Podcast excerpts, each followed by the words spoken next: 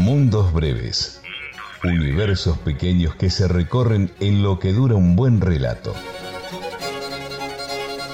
Mundos breves. Mundos breves. El encanto y la seducción de las buenas historias.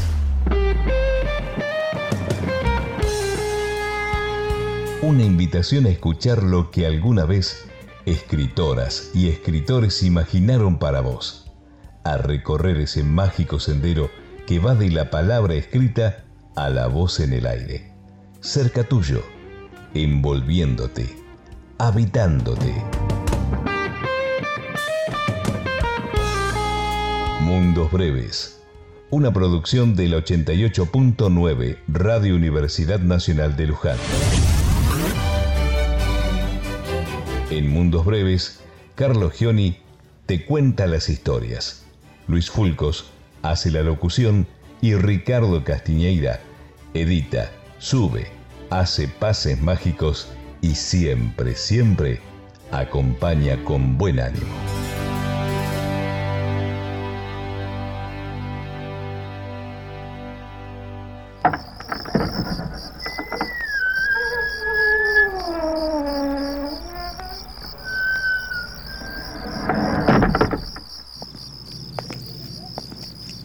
1826.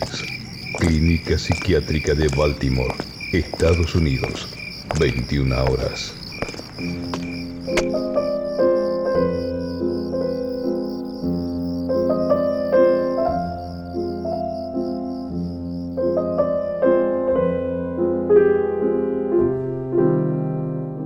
Es verdad, es verdad, soy nervioso nervioso, terriblemente Siempre fui nervioso. Lo soy ahora también, ¿eh? Sí, sí, sí, pero ¿puede decirse que estoy loco? Mm, la enfermedad agudizó mis sentidos, ¿eh? Sí, sí, sí, sobre todo el oído. El oído agudo, agudo, el oído. Oía todo, todo. Todo sobre el cielo, la tierra, cosas del infierno. Pero, ¿cómo voy a estar loco?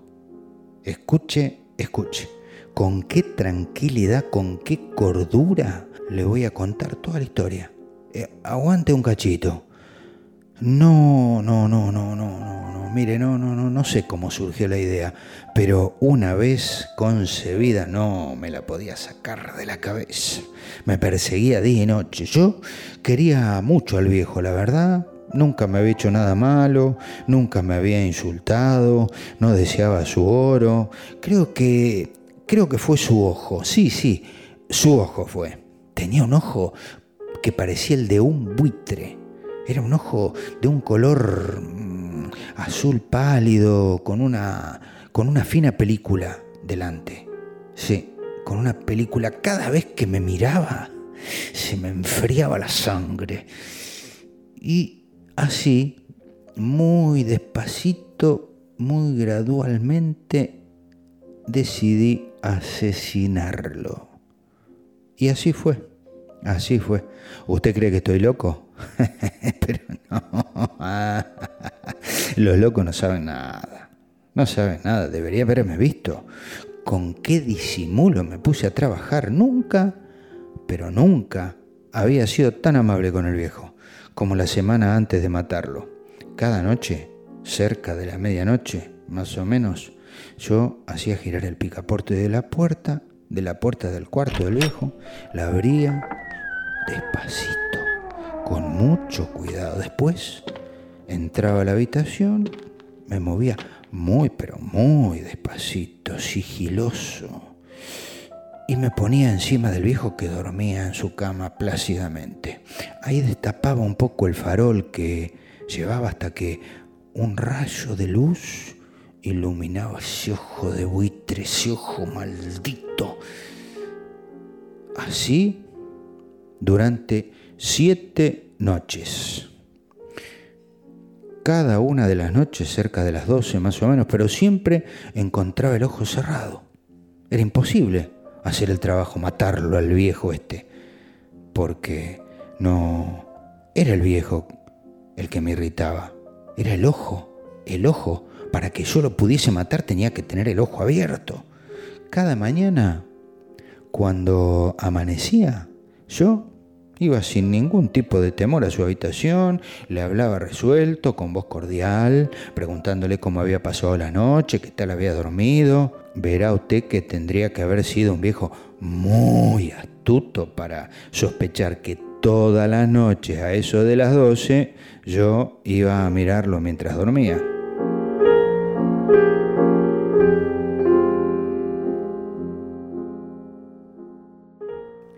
Octava noche fui mucho más cuidadoso cuando abrí la puerta. El minutero de un reloj de pulsera, mire, se mueve más rápido de lo que se movía mi mano, despacito. Nunca antes había sentido el alcance de, de mi fuerza, de mi sagacidad, ¿me entiende? Su habitación estaba tan negra como la noche más negra. El viejo cerraba las persianas por miedo a que entraran ladrones. Entonces yo sabía que no me iba a ver abrir la puerta y seguía empujando suavemente, suavemente. El viejo se movió en la cama, de repente como sobresaltado. ¿Quién anda ahí? Oh, yo me quedé quieto, no dije nada. Durante una hora entera no moví ni un músculo. Y mientras tanto, el viejo no volvía a acostarse en la cama. Estaba sentado escuchando, escuchando como había hecho yo mismo noche tras noche, escuchando los relojes de la muerte en la pared.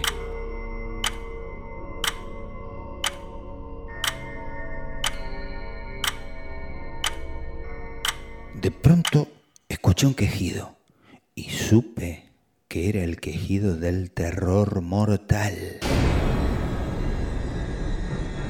No era un quejido de dolor o tristeza, no, era el sonido ahogado que brota del fondo del alma cuando el espanto la sobrecoge. Yo conocía perfectamente ese sonido. Muchas veces, justo a medianoche, cuando todo el mundo duerme, surge en mi pecho, profundizando con su temible eco los temores que me enloquecen. Sabía lo que el viejo sentía. Sentí lástima por él, aunque en el fondo me reía. En el fondo de mi corazón me reía. Sabía que él había estado despierto desde el primer débil sonido, cuando se había vuelto en la cama, cuando se había levantado. Sus miedos habían crecido desde entonces. Había estado intentando imaginar que aquel ruido era inofensivo, pero no podía.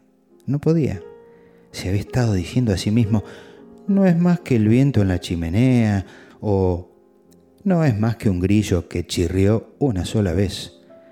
Sí, había tratado de convencerse de estas suposiciones, pero inútil, inútil, todo inútil, porque la muerte ya se había deslizado furtiva y lo envolvía amorosamente.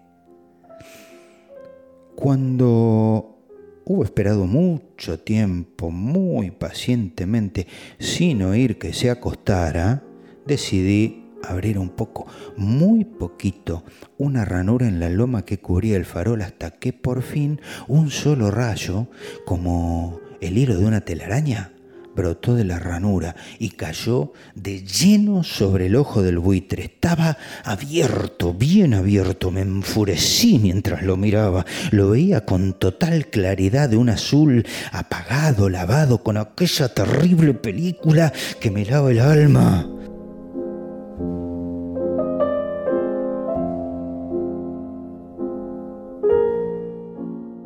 Llegó a mis oídos un suave, triste y rápido sonido como el que como el que hace un reloj cuando está envuelto en algodón. Era el latido del corazón del viejo. Aumentó mi furia. Sin embargo, incluso en ese momento me contuve y seguí callado. Apenas respiraba. Mantuve el farol inmóvil.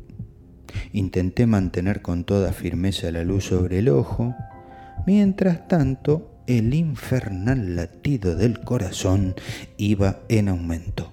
crecía cada vez más rápido y más fuerte a cada instante. El terror del viejo debe haber sido espantoso. Era cada vez más fuerte, más fuerte, ¿me entiende? Le dije que soy nervioso y así es, así es. En la hora muerta de la noche, entre el atroz silencio de la antigua casa, un ruido tan extraño me excitaba con un terror incontrolable. Sin embargo, por unos minutos más me contuve y me quedé quieto. Pero el latido era cada vez más fuerte, más fuerte. Creía que aquel corazón iba a explotar y se apoderó de mí una nueva ansiedad. Los vecinos podrían escuchar el latido de ese corazón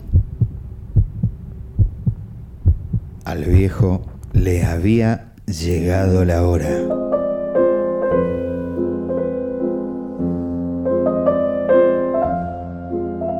Con un fuerte grito, abrí la puerta, me precipité en la habitación. El viejo clamó una vez, solo una vez. En un momento lo tiró al suelo y apreté y apreté su hueso, mientras el ojo se me clavaba en el cerebro y apreté y apreté. Después Sonreí alegremente al ver que el hecho estaba consumado, pero durante muchos minutos el corazón siguió latiendo con ese sonido ahogado. Sin embargo, no me preocupaba, porque el latido no podía oírse a través de la pared. Finalmente terminó. El viejo estaba muerto. Examiné el cuerpo. Sí, estaba duro como una piedra. Pasé mi mano sobre el corazón y allí la dejé durante unos minutos. No había pulsaciones, estaba muerto. Su ojo ya no me preocuparía más.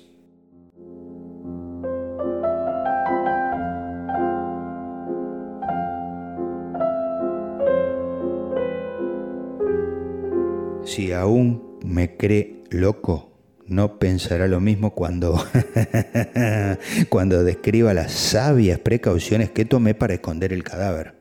La noche avanzaba y trabajé con rapidez, pero en silencio. En primer lugar, descuarticé el cadáver. Le corté la cabeza, los brazos, las piernas. Después, levanté tres planchas del suelo de la habitación y deposité los restos en el hueco.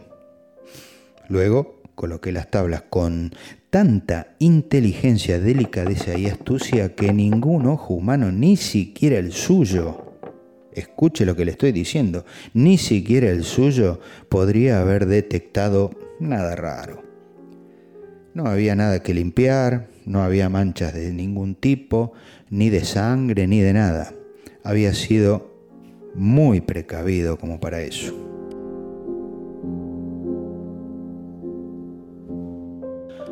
Eran las 4 de la mañana más o menos cuando terminé con todas estas tareas. Cuando sonó la campana del reloj, golpearon la puerta de la calle. Bajé, abrir muy tranquilo, no había nada que temer. Entraron tres hombres. Se presentaron muy cordialmente como oficiales de la policía.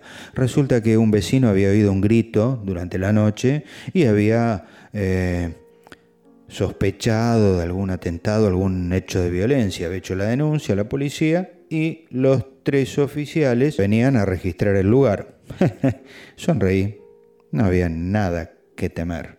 Le di la bienvenida a los caballeros, les dije que el alarido había sido producido por mí durante un sueño, tengo pesadillas. El viejo está fuera en el campo. Les dije que registraran bien y los llevé al fin a la habitación del viejo. Les dije, que este es el cuarto del viejo, les mostré los tesoros del viejo que seguían intactos. En el entusiasmo de mi confianza, llevé sillas al cuarto y les dije, por favor descansen ahí un momento mientras yo, con la salvaje audacia que me daba mi triunfo perfecto, colocaba mi silla sobre el mismo lugar donde reposaba el cadáver. Los oficiales se mostraron satisfechos. Se sentaron, hablaron de cosas comunes, mientras yo le contestaba muy animadamente, pero de repente empecé a sentir que me ponía pálido. Deseé que se fueran. Me dolía la cabeza y me pareció oír un sonido, pero Los oficiales seguían como si nada, sentados, conversando, el ruido se hizo más claro, cada vez más claro, y hablé más y más como para olvidarme de esa sensación, pero cada vez se hacía más claro hasta que por fin me di cuenta, el ruido no estaba en mis oídos,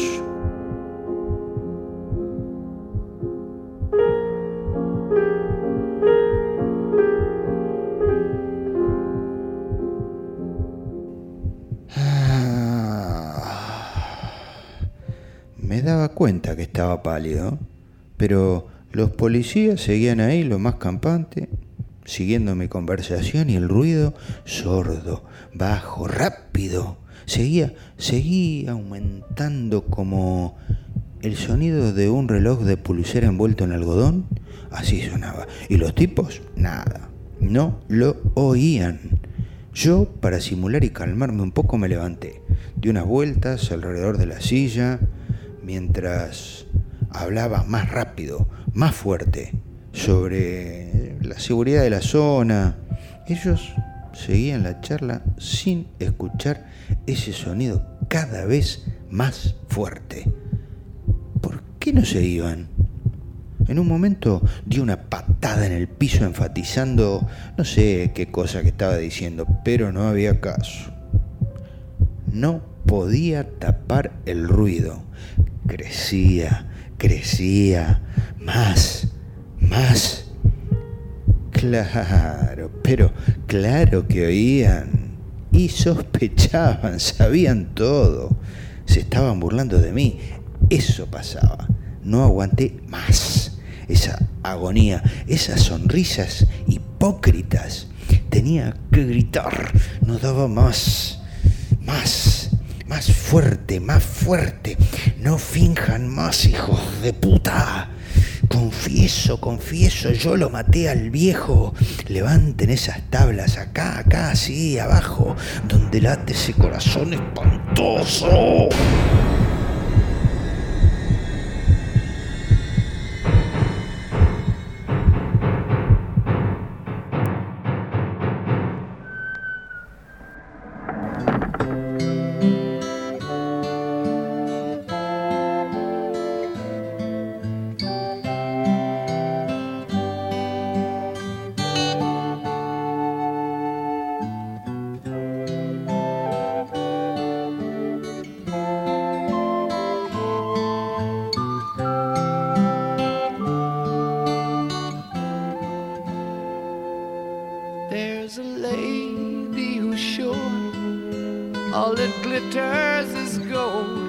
and she's buying the stairway to heaven.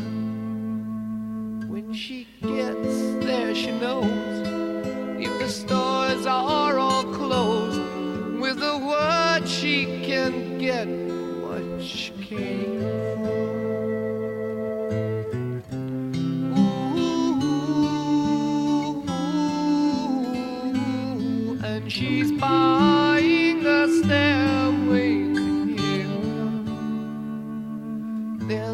sign on the wall, but she wants to be sure.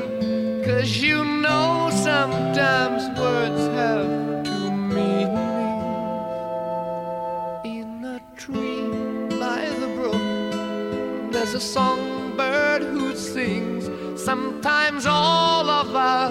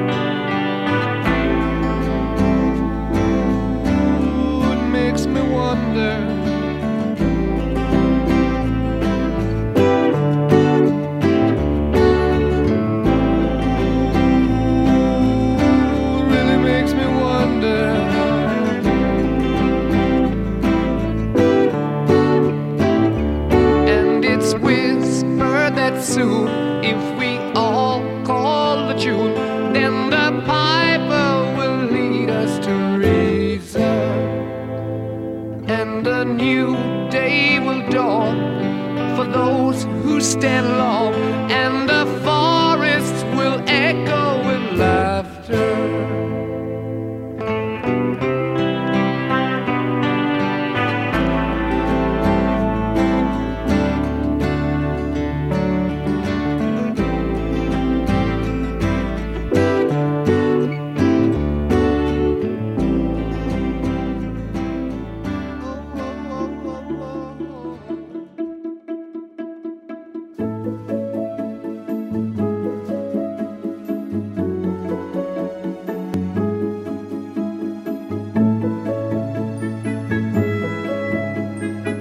Escuchamos hoy El corazón delator de Edgar Allan Poe, adaptación de Mundos Breves y Escalera al Cielo de Led Zeppelin.